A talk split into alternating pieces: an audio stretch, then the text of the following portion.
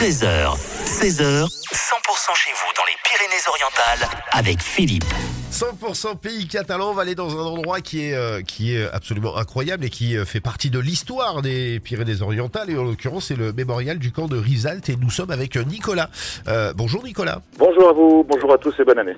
Eh ben, merci, bonne, année- ben, bonne année aussi à vous. Et et je, je suis avec vous parce qu'il y a une exposition euh, qui, euh, qui a lieu jusqu'au 28 janvier avec des artistes locaux.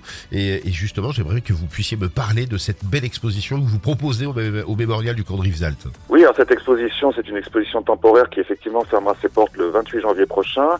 Elle s'appelle Art in situ, trois regards sur le camp de Rivesaltes. Ce sont en fait trois artistes contemporains qui sont liés au territoire. Alors nous avons Nisrine Sefar, qui est une artiste franco-marocaine qui, depuis 2011, s'intéressait beaucoup au site du camp de, de et de l'ancien camp militaire Joffre.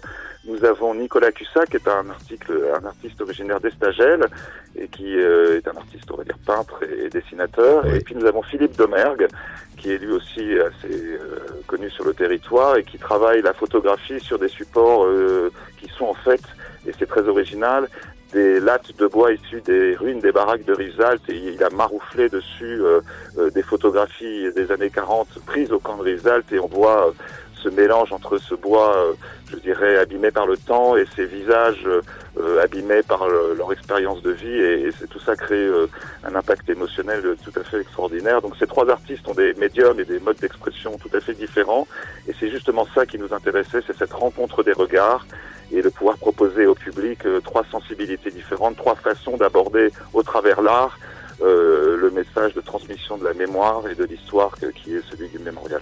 Et, justement, alors tout, tout, tout toutes ces photos, toute, euh, toute, cette expo, elle est vraiment basée sur euh, l'histoire du mémorial, enfin du camp de Rivesaltes, où on raconte l'avant, l'après aussi, à l'intérieur de ces photos, enfin de ces photos et de cette exposition. Je dirais que cette expo, elle, est, elle raconte pas forcément, elle fait plutôt ressentir, si vous voulez. C'est ça aussi le charme de l'art, et c'est aussi pour ça que nous utilisons ici au Mémorial de Rivesaltes l'art comme moyen, comme vecteur de transmission de, de, de, de, de cette, de ces mémoires.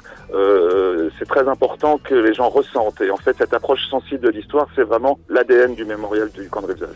En tout cas, c'est un lieu chargé d'histoire que je conseille vivement aux gens d'aller euh, visiter.